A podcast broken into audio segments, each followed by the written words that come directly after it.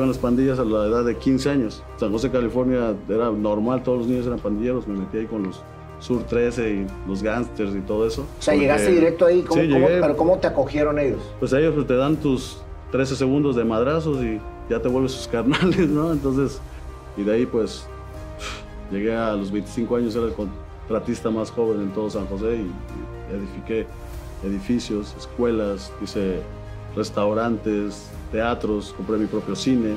Me fui bajo contratos, contratos, contratos ¿Cómo? y me volví.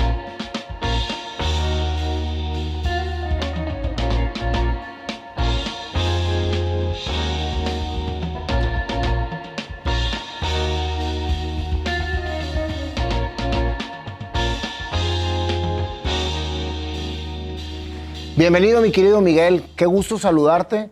Y sobre todo, lo que más me da gusto, hermano, es que por medio de las redes sociales conozca yo gente tan importante como tú, tan interesante, con, con una gran historia, que el día de hoy me siento honrado de que nos vengas a contar, Miguel. Bienvenido. Ay, muchas gracias por la invitación, hermano.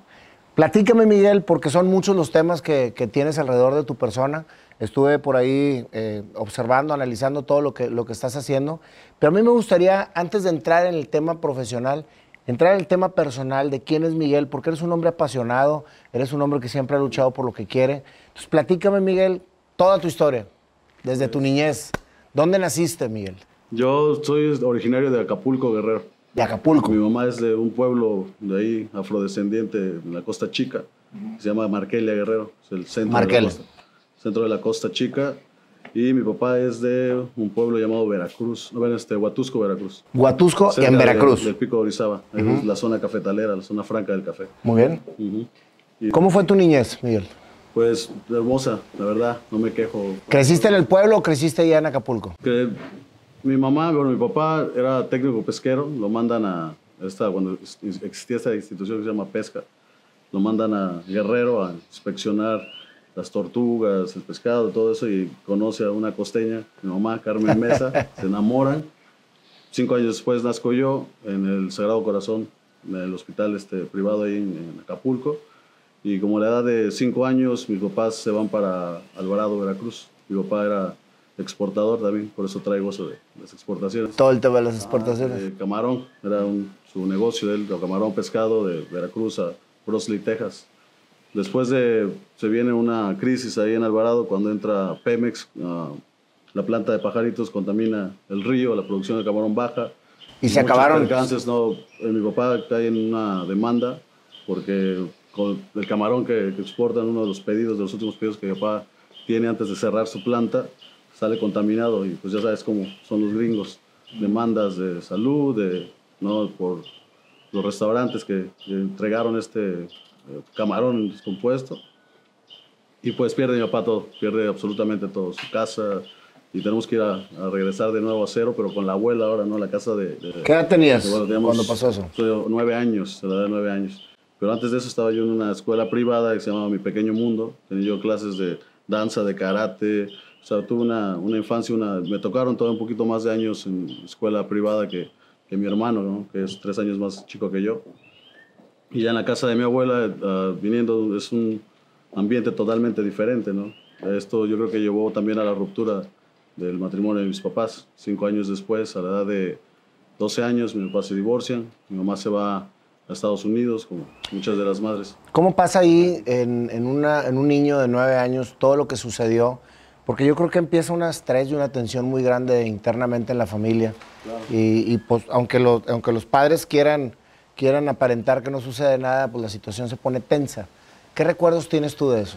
Mira, las secuelas que deja un divorcio ah, en los hijos es impactante. O sea, los sentimientos encontrados, todo, ah, los recuerdos de tener un hogar, eso yo creo que es lo más difícil ¿no? de, asimilar. Porque pues, te mueven de una casa donde es completamente una familia funcional y te van y te dejan con la abuela, tu mamá emigra a, a Estados Unidos y pues quedamos completamente solos ¿no? con, mi hermano. Incluso ahí en la, en la familia, una de las cosas que me hartó y decidí irme muy pequeño de migrante a Estados Unidos fue que ahí los la misma familia que nos decían los huerfanitos era nuestro apodo de mí, pues me tenía que pelear con los primos, con los vecinos y pues, ya no aguantábamos la, la angustia de vivir sin, sin nuestra madre, ¿no?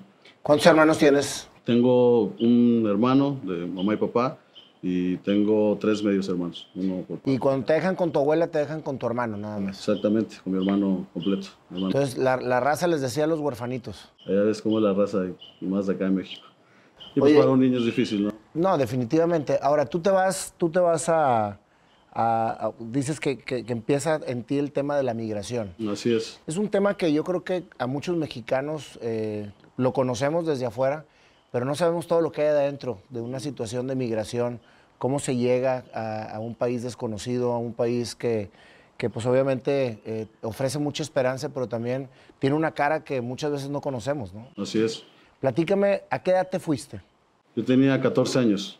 14 años. 14 años. ¿Sabes qué es lo que me impacta, Miguel? Que me dices que tuviste una infancia maravillosa. Y lo que has platicado hasta ahorita puede haber sido una infancia tormentosa desde el punto de vista que lo veas. Claro. ¿Por qué me dices que es maravillosa y no una, una infancia complicada por todo lo que tocó vivir? Porque he tenido amigos, en mi caso de el nieto de Malcolm X, uno de mis mejores amigos, que si tú lees su historia no se compara conmigo. Yo creo que eh, tuve oportunidad de conocer gente que sufrió más que yo y yo pues lo veo como una bendición, ¿no? A comparación de muchas personas que yo conocí, un tremendo calvario toda su niñez y todo eso.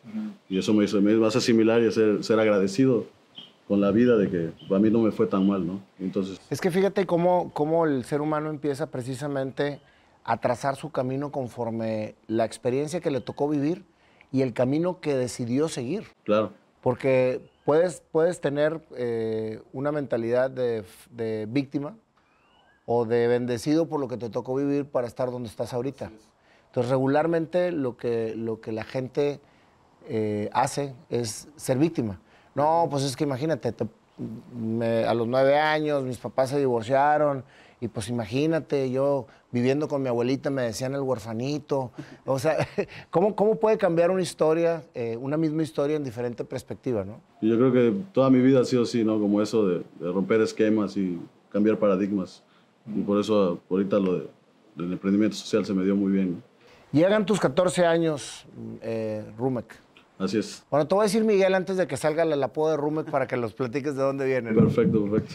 Eh, platícame qué es lo que sucede en toda la parte de, la migración. Mi mamá se va cuando yo, exactamente el día de que salgo de la primaria, lo recuerdo muy bien. Fuimos con, con mi papá y mi hermano a dejar a mi mamá. a- Primero se va tu mamá. mi mamá se va primero a una, este, la fuimos a dejar ahí una terminal de autobuses. Y pues pasaron cuatro años y mi mamá no regresaba, ¿no? Y nosotros ya no veíamos, este, para cuándo. Entonces, ah, lo bueno, pues a los 11 años no tienes tantos gastos. Lo que hice ah, basado en la película de Marcelino Pan y Vino, no sé si la has visto. Claro, hermosísimo. Escondía, escondía su, su dinero en, en un tabique. Así igual, yo en la casa de mi abuelo había un tabique flojo y iba depositando todo el dinero por tres años. ¿De, ¿De los dónde 11 a sacabas tu 14, dinero? De la- los depósitos que me hacía mi mamá de Estados Unidos. Ah, Los- se los mandaba a ese, ustedes. en ese tiempo no existía Union, estaba Telegram. Me acuerdo que era el de este, que tenías que ir a telégrafos. Telégrafos. Telégrafos. Y ahí es donde iba yo y a esa edad me daban chance de, de firmar un documento y me daban mi, mi efectivo. Y yo lo que hacía inmediatamente era depositarlo con el plan de que iba yo a alcanzar a mi mamá. Desde que, te- desde que se fue tu mamá, tú tenías el plan de alcanzarla. Alcanzarla, alcanzarla. ¿Y tu hermano también? Pues mi hermano me seguía, no tenía mucha opción, ¿no? Tenía, tenía más tres pequeño. años, claro, tenía 11 años. Ese sufrió bastante, las cruzadas. O sea, todo lo, lo vivimos, yo creo que cruzamos por lo- todos los puntos, fuimos deportados. Cuando empieza el plan de la migración, empieza desde que te empieza a mandar el dinero y tu mamá te dijo, oye, guarda ese dinero para que migres y para que me alcances o fue iniciativa tuya. No, fue iniciativa totalmente mía.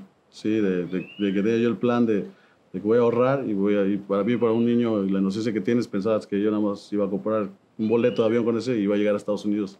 No, No sabes de aduanas, de migraciones, de papeles, de pasaportes, no, no ¿Y tu contemplaba. papá qué papel jugaba ahí? Mi papá, yo creo que ah, sufrió bastante, ¿no? Este, la lejanía con mi mamá, su situación de perderlo todo. Mi papá pues se fue a chambear, se regresó a los puertos. Eh, nosotros vivíamos en la montaña, en Veracruz. Mi papá se pasaba Entonces tampoco veías a tu papá. Tampoco lo veía, lo veía cada 15 días que iba a dejarnos dinero también. ¿no? Pues, Totalmente los tres años de la secundaria me los pasé con, con mi abuela, ¿no? Llega el día de la migración.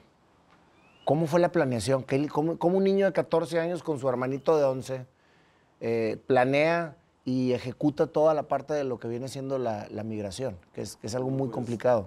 Nosotros, ahí lo que me ayudó fue que nosotros cada vacaciones teníamos la opción de ir a Acapulco para hacerla con la familia materna, ¿no? por parte de mamá.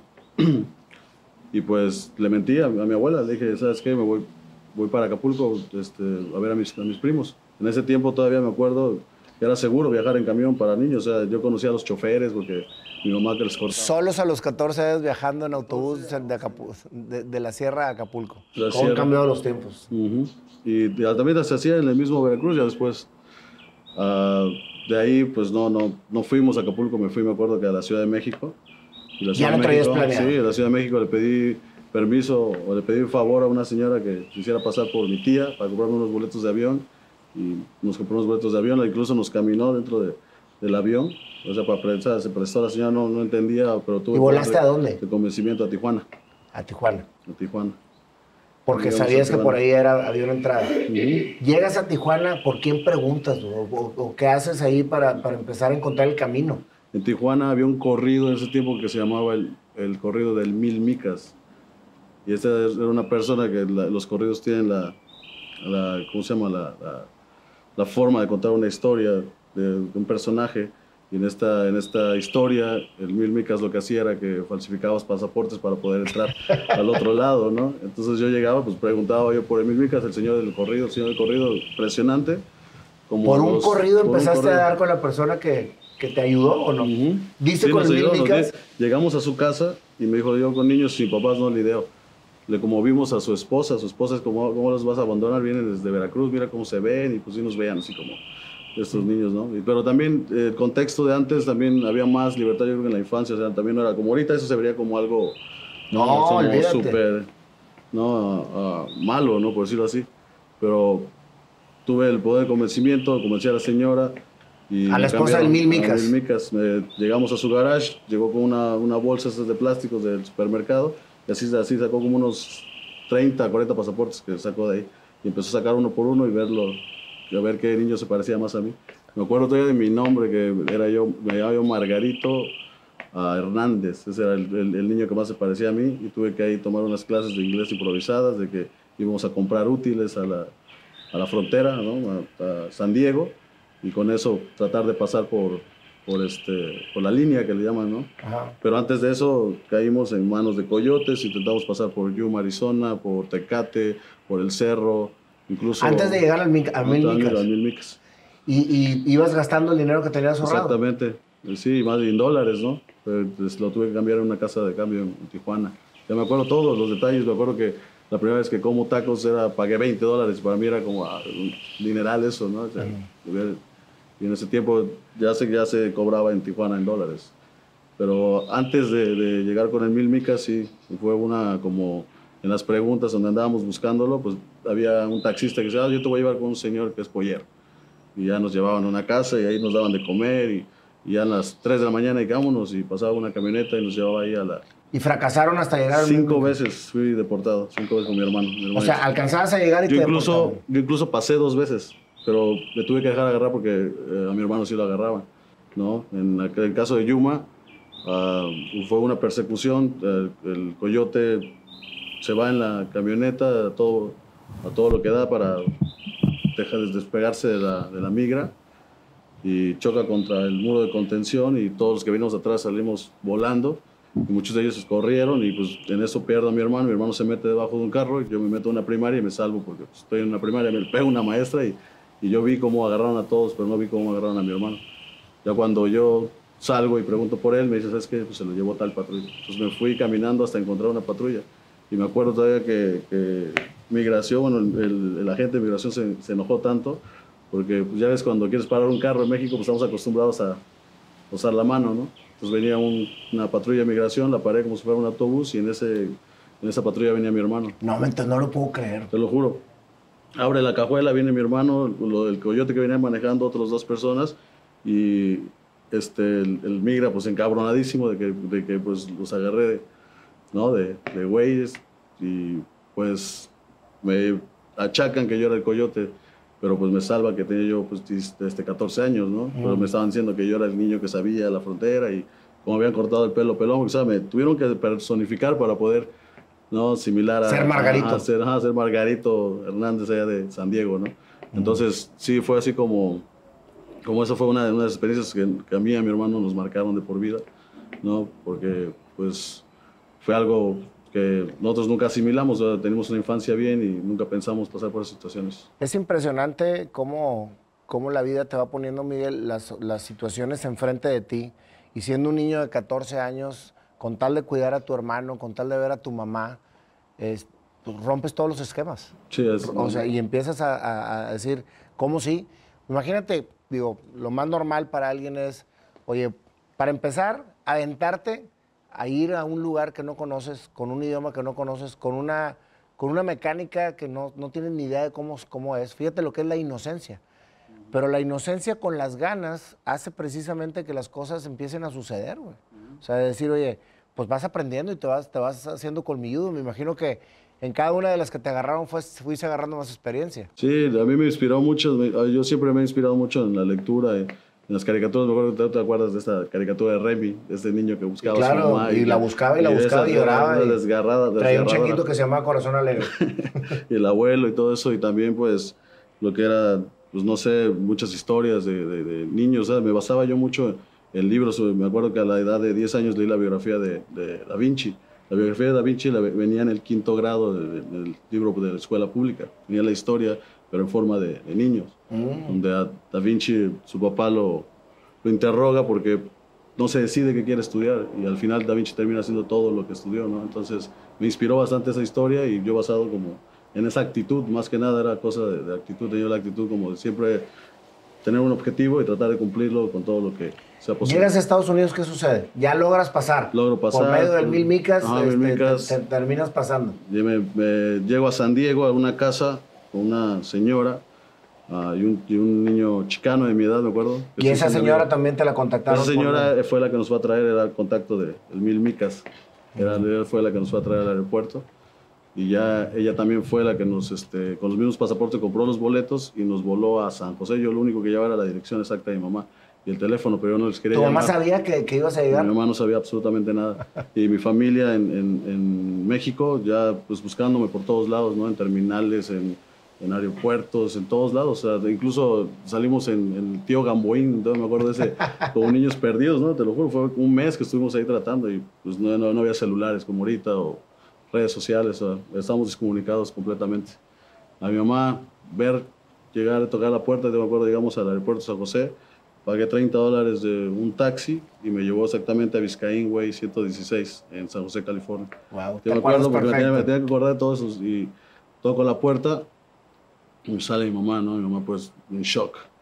Y luego yo quedo en shock porque ya tengo una hermana, ¿no? Y yo, un niño súper celoso, o sea... De Ay, tenías niño. una hermana, ya tu mamá ya se había casado allá. Sí, ahí empiezan los, los, los, problemas con, con, mi mamá, incluso, porque pues, nos peleamos y pues uno, pues, en la edad de la rebeldía, te imaginas, la pubertad, ¿no? 14, 15 años. Pues, y era una bebé, tu, la hermana. Mi hermanita tenía como tres meses de nacida, ¿no? Y digo, ah, pues ya entiendo por qué no regresabas, ya nos ibas a cambiar y todo, pero mi mamá es una super mujer, ¿no? Pero la respeto, la amo con todo mi corazón pero en ese tiempo sí era como algo, los sentimientos encontrados, el, el shock ¿no? de, de, volvernos a reencontrar cuatro años después. Eso provocó que no le cayera muy bien a su nuevo marido, su, a su matrimonio, y pues nada más duré seis meses en la casa de mi mamá y a la, a la calle, ¿no? ¿Junto con tu hermano? No, mi hermano se queda con mi mamá, pero mi mamá cae en problemas, en conflictos y, y por, es abusada por, por, su, por su esposo y cae presa. Entonces cuando ¿Cae ella presa cae, ella? cae presa mi mamá, cae presa por, por violencia doméstica, imagínate, mi mamá le madrió a su esposo. ¿no? A tu mamá madrió a su esposo y fue, fue violencia doméstica. Violencia, violencia doméstica, pero era un abuso que fue en defensa, pero ella no podía comprobarlo, no hablaba inglés y este cabrón pues tenía hasta cámaras en, arriba del refrigerador y pues todo pintaba que mi mamá era la, la abusadora hasta que se hizo una investigación porque este hombre miente que era drogadicta y usaba alcohol y era alcohólica y pues, le sacan un examen de sangre, ven que es completa mentira y se aprueba una ley que no me acuerdo cómo se llama, pero era una ley bajo el gobierno y a las madres abusadas o que eran víctimas de violencia doméstica les dan permisos de trabajo. Mi mamá adquiere su permiso de trabajo y con eso también nosotros nos legalizamos. Yo en sí viví de ilegal como unos seis meses solamente, de ahí me legalizo completamente. Oye, ¿y regresaste con tu mamá?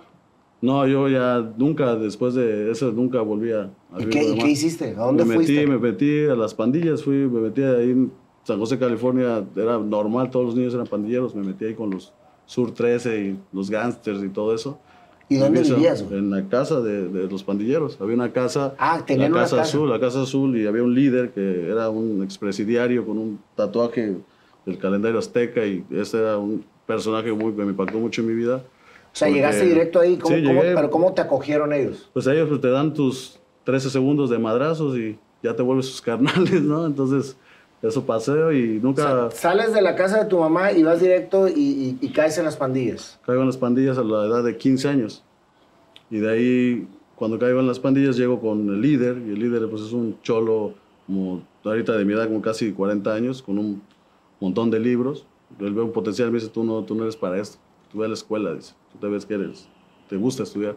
Y me regala el, el- el libro del príncipe de Maquiavelo y eso me cambia la vida, ¿no? O sea, yo leer Maquiavelo a los 15 años y todo lo que me volví como fan número uno de, de, de ese libro, ¿no? Y usé ese libro para, para muchas cosas en mi vida, incluso hasta la fecha, ¿no? Es un libro que ha trazado mi, mi vida bastante. Y fue ahí un cholo el que me lo dio. Pues tuviste suerte de que, de que te, te- te guiara por ahí. Al contrario de mi hermano y mi hermana, que desgraciadamente mi, mi mamá estando presa y mi hermano no siendo hijo legítimo de este señor y también él huyendo de la policía, termina en un orfanato. Entonces mi misión a los 16 años se vuelve a recuperar a mi hermano, ¿no? Entonces fueron, me dio a mi hermana, que era una niña, O sea, los dos caen en... en- en, ajá, en el servicio social. Entonces, pues yo, incluso me, me acuerdo que, que para, me- yo, yo iba con los trabajadores sociales y me decían, ¿sabes qué? Tienes que rezar con un departamento, con una casa y tienes que tener un cuarto que tu herma- porque tu hermana es mujer, o sea, es niña y tiene que tener su espacio privado y ustedes tienen que vivir, y si no tienes eso, no te los podemos entregar, no podemos hacerte, la, no te podemos dar la, la custodia de tus hermanos. Entonces me puse a chambear a la, a la edad de 16 años, empecé a trabajar en la construcción. ya como, Ajá. como legalizado, ¿no? Ya, pues ya no, pues eh, era permiso de trabajo, pero en la construcción no necesitaban papeles. Era, yo, pues era, eh, desde- ¿cómo se llama? Irónicamente en Estados Unidos, bueno, en California, hay dos, dos industrias que permiten la labor infantil, que es el campo y la construcción. Y pues yo me me pegué a la construcción levantando escombros, y empecé a, a- y aprendí a, a poner azulejos y de ahí empezó Rumek, ahí empieza la historia de Rumek. ¿no? ¿Por qué Rumek? Rumek porque yo cuando el cholo este me, me patrocina, me da mis primeros 3 mil dólares para entrar a la universidad y me voy a un colegio, aplico para un colegio, estaba yendo a, a la escuela en este a- a Overfield High School, salgo con excelentes grados, aprendo inglés en O menos sea, de un ese, año. ese cholo líder dijo, este hombre no es para ser pandillero. Este cholo ayudar". líder era el nieto de César Chávez, el activista. No me digas. Era el nieto de César Se llama, Chávez. y se llama igual, se llama igual que él, César Chávez. Ahorita preso de por vida porque, pues, si era un revolucionario completo, o sea, usaba las pandillas como un caso de guerrilla, algo así, ¿no? Y pues lo metieron como... Y pues, pero ese fue mi, mi primer patrocinador, mi primer personaje, aprendo la, la historia de su abuelo y también, ¿no? Me impresiona bastante y, y pues también uno de mis primeros Y, y al vivir en el ambiente de las pandillas, eh, Rumek, ahora sí ya eres Rumek, porque ya llegó Rumek, eh, no, no, no te fuiste por los vicios, no te fuiste por la No, droga. No, lo único que lo que tenían ahí eran como rituales, ¿no? O sea, lo que tenías que tú llegar para poder vivir ahí, tenías que llegar con algo todos los días. Ya fuera una botella de alcohol o un estéreo o, o marihuana o lo que sea, pero tenías que dar como tributos porque el- irónicamente los cholos en, en las pandillas este, los sureños representan mucho la ancestricidad. Quetzalcóatl, el calendario azteca y ellos los llamaban tributo a los dioses. ¿no? Y entonces tú tenías que llegar con tu tributo para que te dejaran Y, vivir ahí. y ese tributo lo tenías que robar. Pero yo siempre llegaba con libros o llegaba yo con cosas buenas, ¿no? Entonces me decía el líder, no, tú no eres, tú no eres para esto, tú vete a la escuela, hermano, tú vete a la escuela, yo te pago, si tú, tú ve y, y aplica, y si no te vayas a una escuela de mexicanos, porque nunca vas a aprender, no te van a enseñar este, mecánica o a pintar, y eso lo puedes aprender en otro lado, vete a una escuela de blancos. ¿Cómo se llamaba el, West Valley College. No, El- pero ¿cómo se llamaba este el líder? Se llamaba ah, César, igual que su abuelo, César. César, Chávez. pues, ¿Vive todavía? Sí, pero está preso. Está preso Ya lleva como unos 15 años ya preso. ¿Y lo ves? ¿O tienes como.? Sí, claro, de ahí cartas y mi hermano más que nada y de ahí lo, pues, lo, lo seguimos, lo monitoreamos, no es como que hablamos todos los días, pero sí ahí está, en mi corazón le debo mucho. Claro, definitivamente. Después de, de eso, tu hermano entonces cae en un orfanato y los puedes, o sea, ¿qué, qué sucede? ¿Los, Sí, los caen sacas ya- o no? Ajá, a los, a la edad de, cuando cumplo la mayoría de edad, a los 18, y ya empiezo a, a ir a la universidad, empiezo a ir a West Valley College, conozco una trabajadora social que se llama, se llama Rosalía ah, Hernández. Y Rosalía es la que me ayuda a hacer todo el protocolo de, de- de adoptación. Tuve que adoptar a mis propios hermanos por un tiempo para que me los pudieran dar, entonces tuve que llenar todo lo que es Oye, el ¿y tu mamá? Eh, Mi mamá seguía presa, mi mamá estuvo presa, uf, no sé, como unos dos años, yo creo. Ajá. Entonces estaba así como, como en ese lapso de, de que estuvo mi mamá, pues yo cumplo la, la mayoría de edad, ¿no? Entonces es como aplico para que me den a mis me hermanos. decías por qué nació Rumek. ¿Por qué? Rumek nace porque en la universidad, en la escuela de inglés, ah, a todos los que somos de otros países, hay una, una materia que se llama English as a Second Language, es la, la materia. Y en esa materia estaba un amigo de Perú que se llama Henry, que sigue siendo de mis mejores amigos, y mi amigo Boris Kotelnikov, de Ucrania. Y lo chistoso de este amigo era que yo siempre pensé que era mexicano porque él como llega de Ucrania a vivir a un lugar de puros mexicanos que se llama Monterrey Bay y trabaja en restaurantes con mexicanos, entonces adopta toda la personificación, se vestía con sus Dickies, sus Nike Corteses, sus sudadera de los Raiders, ¿no? Y su pelón como yo. Empezaba y tenía, tenía acento, digo, no, pues, ¿de dónde será? De Jalisco, de donde son los güeros, ¿no? De acá, paisano tuyo, ¿no? Este no es de, de- de Oaxaca ni de Chiapas, ¿no? Pero cuando nos acercamos, el peruano es este que nos ayudaba para los acordeones para la tarea, porque nosotros nuestro inglés todavía estaba medio mocho, ¿no? Y ya lo que es este Boris me dice, ¿sabes qué, hermano? Ah, yo no tengo para pagar mis, mis útiles y mi papá quiere remodelar una casa y yo estoy pensando en que ab- abramos una empresa juntos. Antes de que mi papá caiga en otra depresión, su papá, ah, imagínate para un ruso que crece en el comunismo, de estos que tienen su ah, mascada roja y todo, y llegar y exiliarse en Estados Unidos y lo, al señor lo, lo contratan como diseñador de armas. Y para un ruso venir de- de- de aquel mundo del socialismo, del comunismo, ahí pues cae en una depresión grandísima, que el señor se encierra en su garage y empieza a tomar vodka todos los días, Jack Daniels todo, o sea, se vuelve alcohólico. Me dice, Boris, ¿sabes qué?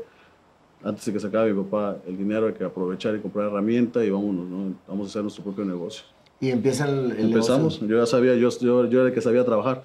Eh, eh, Boris tenía el, el- el capital. Me acuerdo que empezamos con 10 mil dólares. 10 mil dólares compramos una camioneta y dos máquinas para cortar azulejo. Y empezamos a hacer promoción. Ayer estaba platicando a mi compañero que, que el primer trabajo que tuve yo, pensando aquí en la entrevista, que es algo que, que- que casi no lo cuento, pero mi mamá, cuando sale de la cárcel, se dedica a limpiar casas pero casas de, ricos. Y hay una zona muy prestigiosa ahí en California, en, la Bay Area, que se llama este, Los Gatos, California.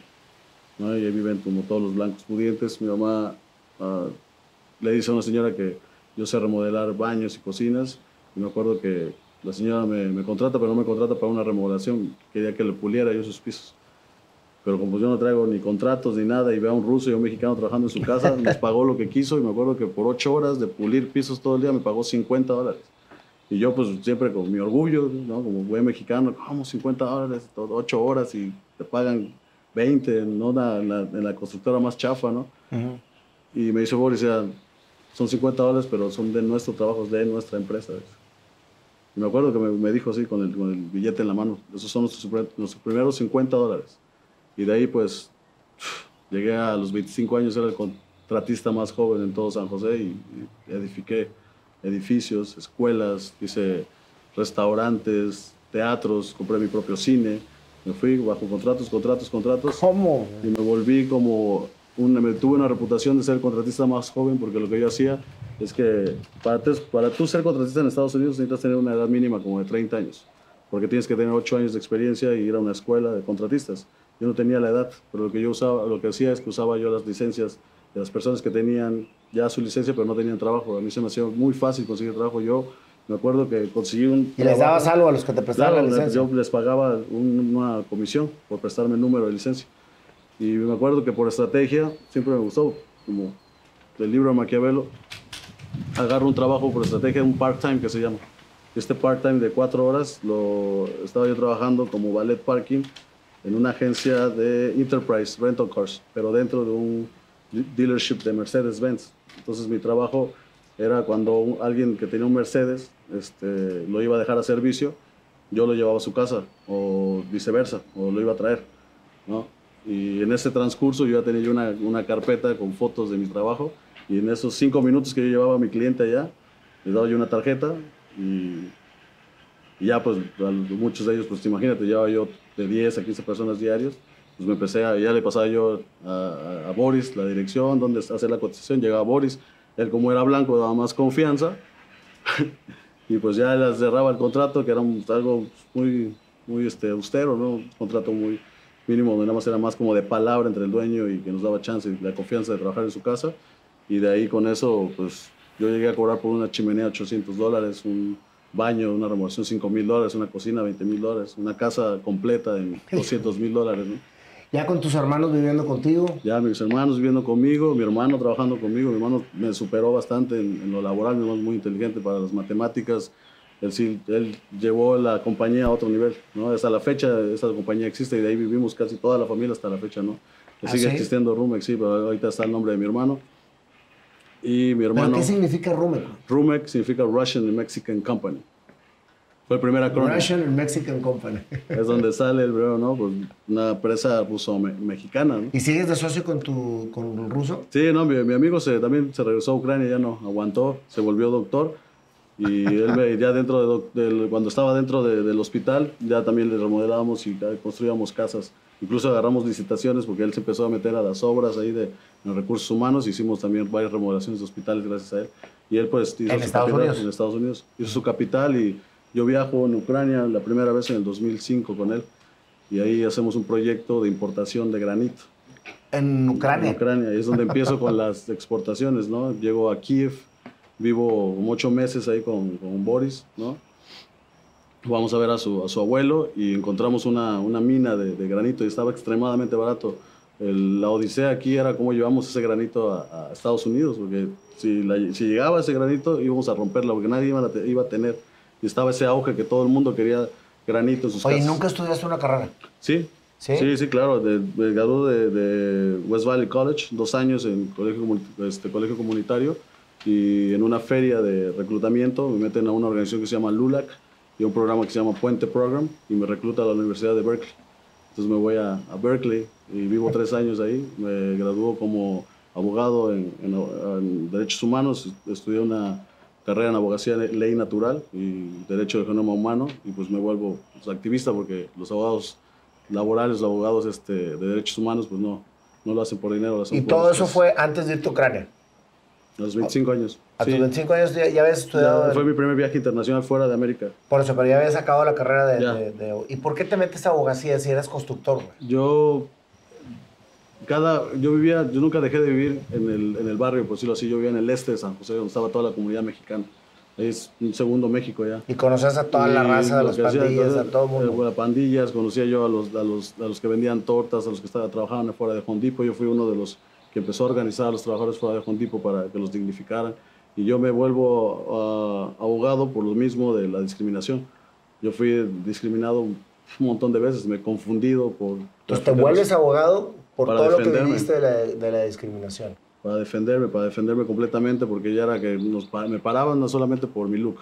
O alguien grafiteó una pared a la vuelta de la esquina y yo estoy en la otra esquina y ya me llevaban a la cárcel. Sin, ya hasta que me checaban que no tenía yo pintura en las manos, me dejaban ir y eran cosas así. Dije, no, voy a estudiar, voy a aprender leyes. Primero me meto a estudiar la carrera de, de asistente legal que se llama paralegal y ya de ahí es como me reclutan porque era yo el único mexicano en toda la clase de, de paralegal. Solamente había chinos, filipinos, Ah, había una rusa que es la que me ayudaba a hacer la tarea y los demás eran blancos. Entonces me dice mi mentor, tú aplica para Berkeley porque te tienen que dar cabida porque no hay mexicanos en Berkeley y tú estás llevando los mejores grados aquí. Aplica, aplica, aplica. Y es como que ahí por medio de, mi mentor fue como entramos, ¿no? Aplicar a la Universidad de Berkeley y yo era presidente del Puente Program. Yo me dediqué mucho a llevar al barrio este, la idea de que salieran del barrio y fueran a, a la universidad. Entonces me vuelve presidente de este programa y es como, como Lulac me recluta y posteriormente Berkeley. Estoy admirado, eh, Miguel, de toda, de toda esta historia. ¿Te pudiste traer el granito o no? Sí, sí, estuvo, estuvo buenísimo eso. El, para suerte, el, abuelo de, Boris era un emerald, ¿cómo se le puede decir? Un admirante, naviero. Tenía sus contactos con barcos y llevamos al puerto de, uh, ¿cómo se llama? No me acuerdo, pero es una playa cerca de Kiev.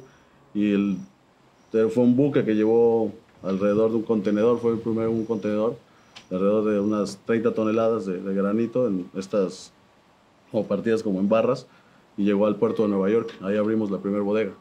En Nueva York. En Nueva York. Y ya de Nueva York empezamos a comprar el transporte y ya hasta que llegamos a California, ya conquistamos California. Eso fue nuestro, nuestro pick. ¿no? Los chinos estaban metiendo granito de, de muy baja calidad, pero muy barato. Tenían su, su mercado. Nosotros tenemos, un, tenemos el precio de un chino en mano de obra, pero la calidad en un granito italiano, pues así que venía europeo. Era un, granito, le, pusimos el nombre de Volga Blue. Volga porque significa océano o agua, ¿no? Agua azul. Entonces eran como, imagínate esta mesa, pero con diseños azules, así como una concha nácar, algo así. Y eso fue como nuestro auge, entonces todo el mundo quería ese granito y pues... Entonces tú lo vendías y lo instalabas con tu constructora. Exactamente. Y aparte defendías a toda la gente que trabajaba contigo. Sí, eh, se abre, Rumec, eh, sufrimos una, un par de aguas en RUMEC, porque yo al estudiar en Berkeley, pues me graduó usando la tesis de los Panteras Negras de Hugh Newton. El fundador de los Panteras Negras es también graduado de Berkeley. Pero yo adapto toda la tesis. Panteras Negras? Las Panteras Negras es un movimiento social como el STLN aquí, ah. pero de afroamericanos. Este, ahí en la, ciudad de Oakland, California, donde este, no sé, ah, ¿cómo se puede decir? una organización que defiende los derechos de los afroamericanos. El líder de los Panteras Negras hace una tesis y se graduó en Berkeley hablando sobre racismo hacia el, africano. Yo leo su tesis y la aplico a los mexicanos que estábamos sufriendo exactamente lo mismo, pero 50 años después, ¿no? Entonces éramos como los nuevos negros, por decirlo así, ¿no? Ahí en, en todo el área de la bahía. O sea, era como la manera en que nos veían y lo que hacíamos, los trabajos, todo era como, por ahí los, incluso los, mis compañeros afroamericanos no querían trabajar, o sea, ellos vivían del famoso welfare, que fue una estrategia del gobierno también para mantenerlos ahí. Entonces ellos ya más esperaban el cheque y por eso son ciudadanos americanos, entonces vuelven como hasta cierto punto mediocres, ¿no? A, parte de la sociedad afroamericana y todos los trabajos pesados los hacemos nosotros.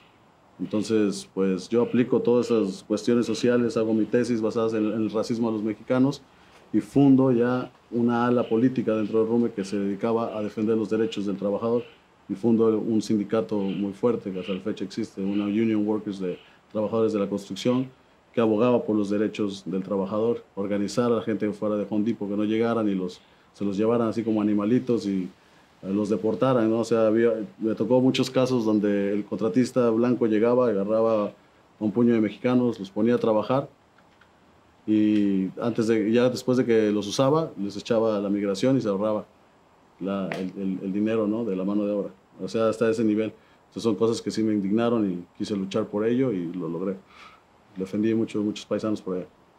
Y sigues haciéndolo, ¿no? Claro, en diferentes formas, pero sobre la misma línea de la dignificación. Soy una persona que ha luchado mucho por la dignidad. Oye, ¿y te casaste o no?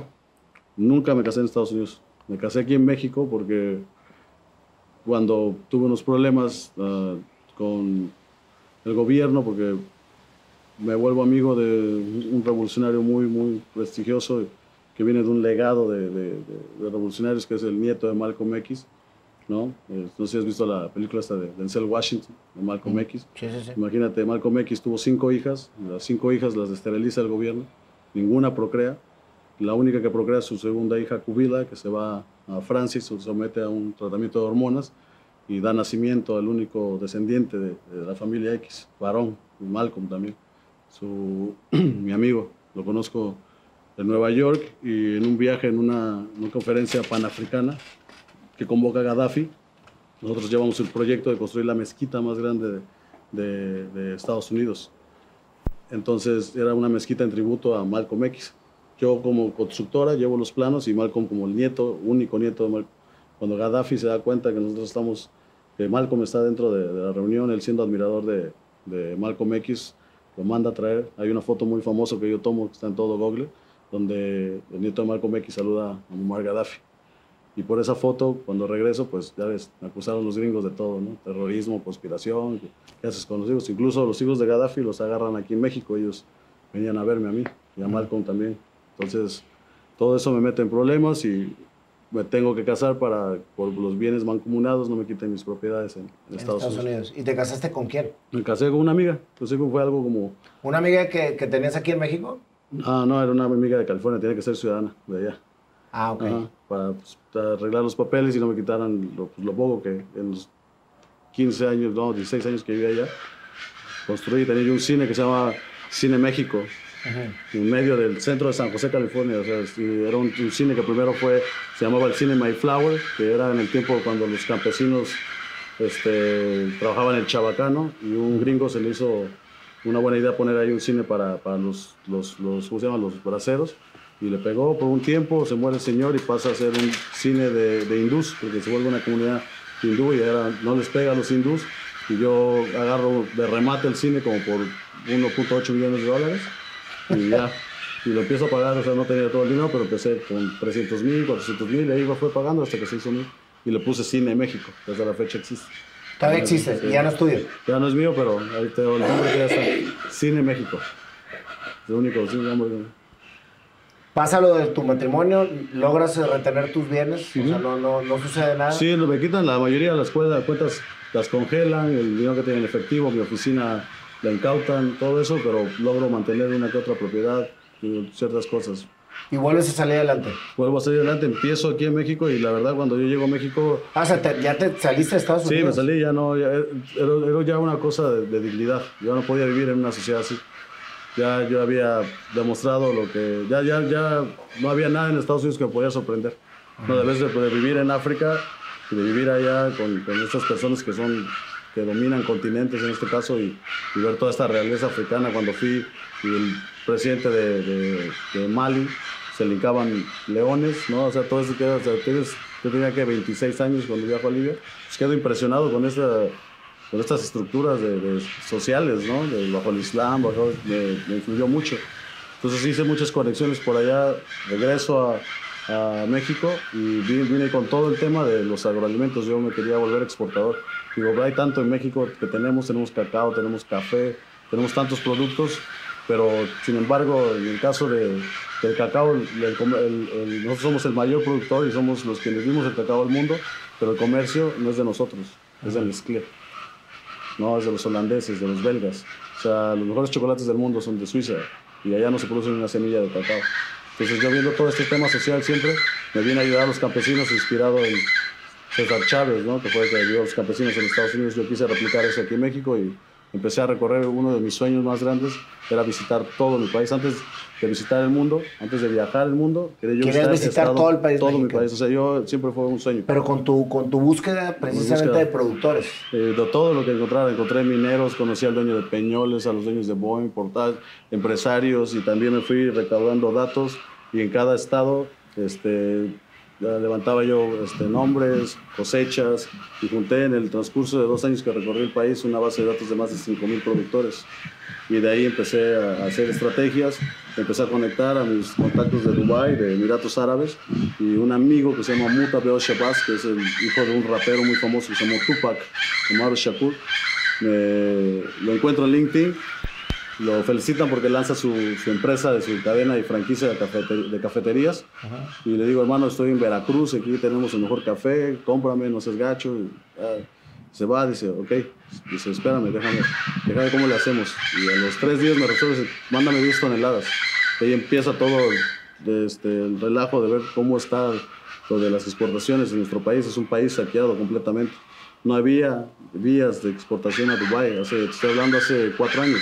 Hace cuatro años no, había, no había, El gobierno las tenía, pero las tenía, pero en cierto punto eran ficticias. Incluso encontraron, ah, cuando estuvo esta eh, organización, de, bueno, esta institución que se llamó ProMéxico, que supuestamente se dedicaba A, la, promoción de México en el exterior, encuentran que son dos hijos de senadores los que tienen supuestamente la oficina de ProMéxico en Dubái, ¿no? Y eran un departamento. Y en los dos años que estuvo ProMéxico en Dubái nunca hizo una exportación. O sea, nunca exportaron absolutamente nada, nada más fue dinero que los hijos de los ricos se, gastaron.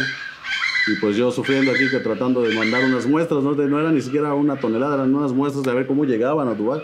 Entonces me fui a las APIs, me fui a las navieras, me fui a, varios lados de, que mandaban muestras. FedEx me dijo, no, pues te las mandamos a Turquía y de ahí consigue quien te las mande a, a, Dubái. Y no, y este, FedEx, bueno, ¿cómo se llama? Las otras empresas igual, ¿no? Nadie llegaba a Dubái, ¿por qué no llegan directamente a Dubái? Entonces ya fue por medio de, de, otro contacto que tuve que hacer en Turquía y que fue a recoger las muestras y llevó el chiste que cuando llega el café gana el segundo lugar en una prueba de cateo en las cafeterías MW. Y ya con eso me levantan un pedido de 40 toneladas.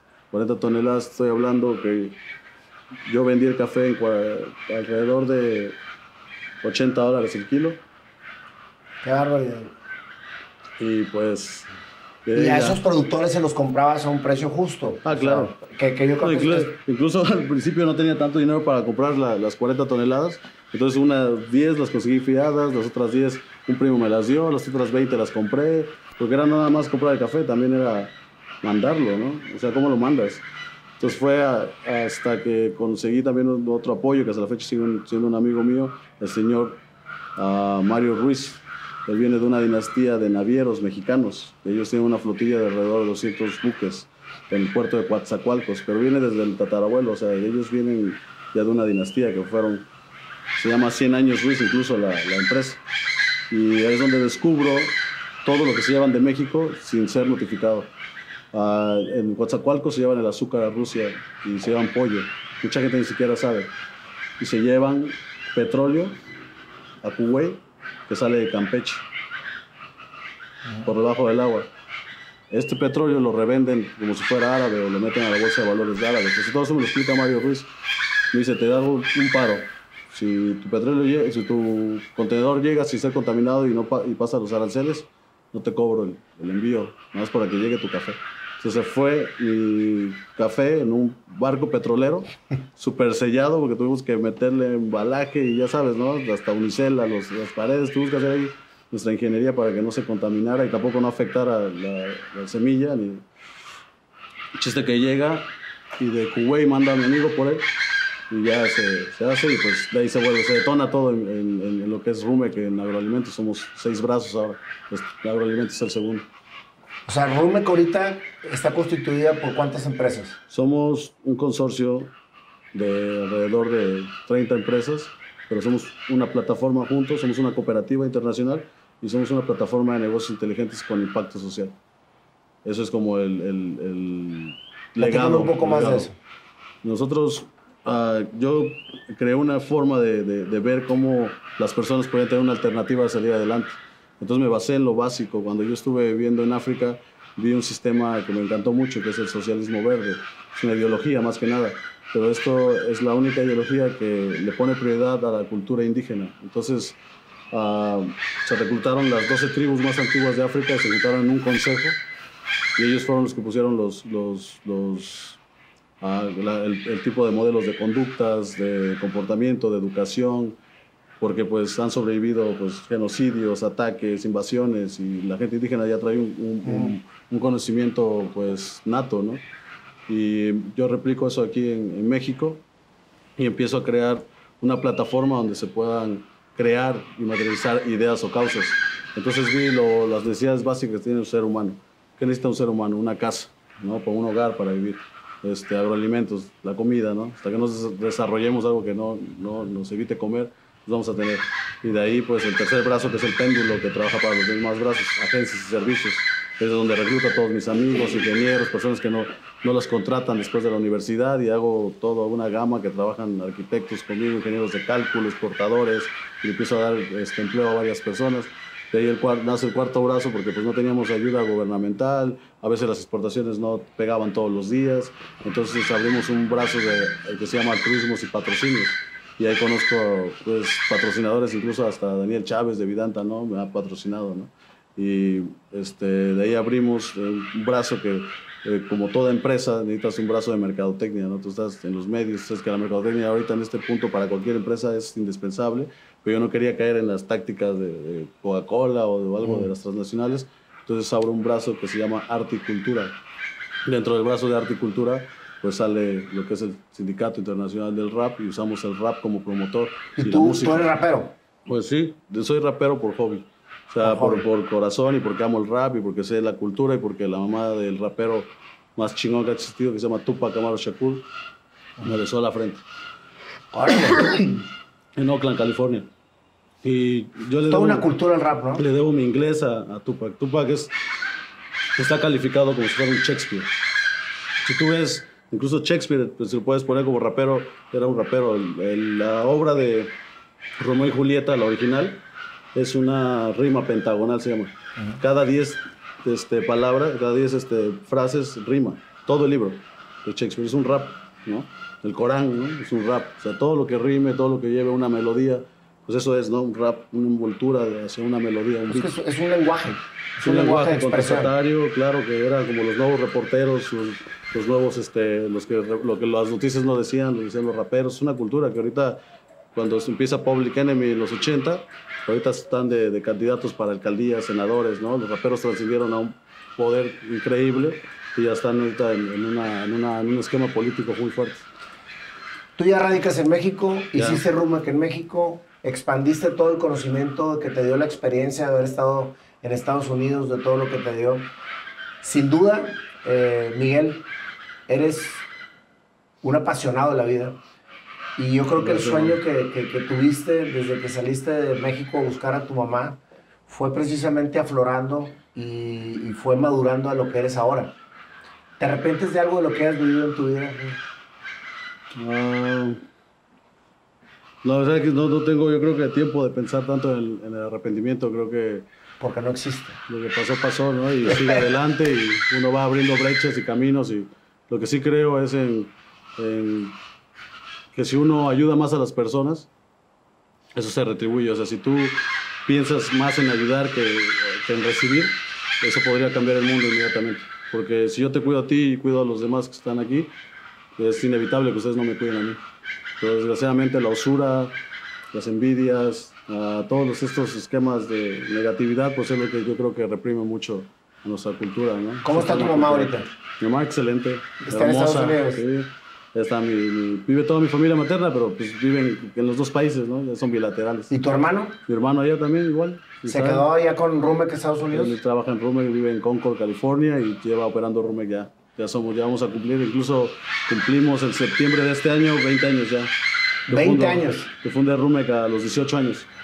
Entonces eres socio de Rumec Estados Unidos con tu hermano, eres, eres este, socio y, y Director general de la cooperativa. De, de la cooperativa aquí en México. Secretario general del Sindicato Internacional del Rap. Del Rap. El octavo Sindicato Internacional de México. Y avalados por la Secretaría del Trabajo, y somos parte de la Confederación Internacional de Trabajadores. Oye, pues te felicito, eh, Miguel. La verdad es que es impactante tu historia y sobre todo muy esperanzadora para la gente que, que, está con una visión y con un sueño de que los tropiezos lo único que hacen es hacerte levantar más fuerte. ¿no? Mm. Tuviste muchísimos. Pudiste haber claudicado a lo mejor la primera vez que no pudiste pasar a Estados Unidos. Así es. Y el hecho de estar siguiendo y siguiendo buscando eh, oportunidades hace que precisamente la vida cambie. Yo tengo tres palabras que son para mí muy poderosas, Miguel, que es soñar, creer y crear. Y si las unes las tres, entonces verdaderamente haces magia, o sea, está, se está creando. Creo que Dios nos da la oportunidad a todos y la bendición de poder soñar. Pero el creer y crear depende de nosotros. Así es. Y tú hiciste que esto sucediera. Y eso es precisamente el soñar, creer y crear.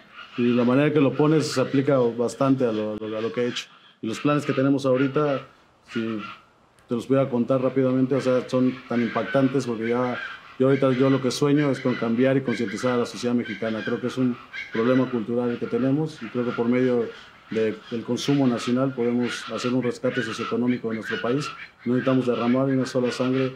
Los países que crean las guerras es por falta de recursos. Nosotros tenemos recursos de sobra tenemos una mala administración. Solamente consumiendo lo nuestro podemos trascender a un mejor mundo sin derramar una gota de sangre. Ese es un, es un, un lema que yo estoy, estoy promoviendo por todo México uh -huh. y que consumamos lo nuestro, que, que, que, consumamos lo que se produce en México y eso nos va a cambiar completamente la vida antes de que se acaben los recursos. Que veamos de ejemplo lo que pasó en África, que era el continente más rico, con diamantes, oro, y llega un punto después de 400 años de saqueo que se va a acabar. Nosotros estamos en una etapa de saqueo impresionante en esta, en esta ahorita que se acaba de cotizar la, el agua en la bolsa de valores, nosotros tenemos, tenemos de los yacimientos de agua más grandes del mundo. Y ya FEMSA está sobre ellos, si me entiendes, ya están las transnacionales, están militarizando los pueblos, o sea, estamos viendo una transición muy fuerte, yo creo que necesitamos tomar conciencia si queremos defender a México, sus recursos, su sociedad, necesitamos tener en conciencia uh, lo que está pasando, necesitamos tener una, una idea real. Y creo que uh, en, en México el problema ya ni siquiera es, no, es de, no, es de, política ni de, ni de color, el problema es completamente cultural. Necesitamos entender que todos somos mexicanos y podemos trascender juntos si nos organizamos. ¿El movimiento que trae se llama movimiento, tiene algún nombre? Claro, ya ahorita como RUMEC y como plataforma es Reunificación Mundial en Construcción. Reunificación Mundial de Construcción. Yo, soy, creo firmemente que si nos reunificamos te pongo de ejemplo, no sé, las pirámides, los mecas, todo, todos los ancestros trabajaron en unificación, Eran, no, no vinieron los aliens y, construyeron las pirámides, no, fueron personas como tú y como yo que trabajaban a otro nivel de conciencia y tenían una, un poder de, organización muy fuerte y llegaron a crear estos imperios, porque fuimos imperios, o sea, no, no, lo que es México ahorita no lo fue, fuimos cuatro imperios antes de ser colonizados, ¿no? Y eso fue a base de la organización y de la, de la unificación de la gente. Entonces yo creo firmemente que si nos volvemos a reunificar, podemos llegar otra vez a crear otro imperio mexicano. Pues te felicito, Miguel. La verdad es que es impactante tu historia, muy esperanzadora para, como te digo, toda la gente que está precisamente soñando, visualizando, para que pues, sigan, porque en realidad no hay nada que pueda detener un hombre de seguir. Así es. ¿Eh? Definitivamente. Perfecto. Oye, pues voy a cambiar un poquito aquí el tema de, de, de la finalización, porque sí, bueno. ya ves que yo siempre hago una canción de la entrevista. Claro pero estoy con un rapero y con una inminencia en, en, este tema, ¿por qué no lo hacemos juntos? Perfecto. O sea, e, e, evolucionar el tema de, de, de, la canción en un rap, que sería para mí un honor este, acompañarte ahora a ti a, a hacer el rap de tu vida. Completamente. ¿Cómo ves? Perfecto. Yeah.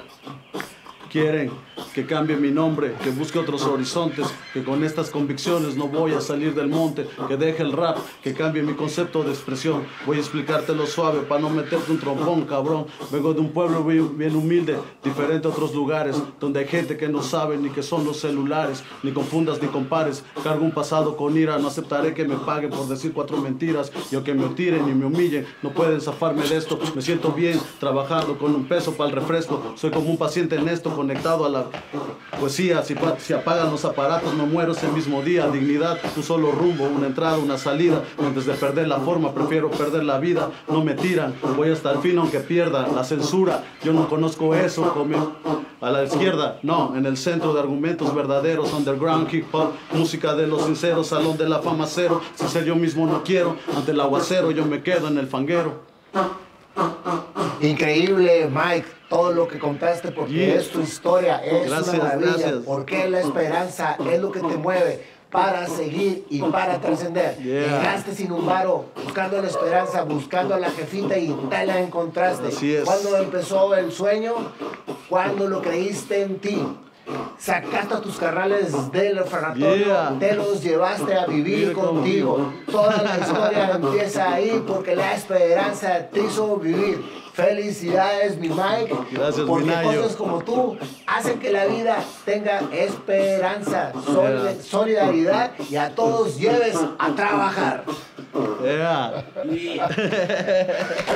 Oye, está bien hasta rapero, ¿verdad? Muchísimas gracias, mi querido Mike. Bienvenido. Este es tu programa, tu casa. Y no sabes el honor que me da entrevistar a gente como tú. y sobre todo para que se den cuenta que sí leo los mensajes, güey, porque todo salió precisamente por, por un mensaje que me mandaste. Y es una bendición haber tenido, eh, haberte tenido a ti aquí y haber escuchado todo esto para que la gente siga con la esperanza de seguir buscando su pasión, compadre. Gracias. Muchas gracias, brother. Dios te bendiga. Igualmente.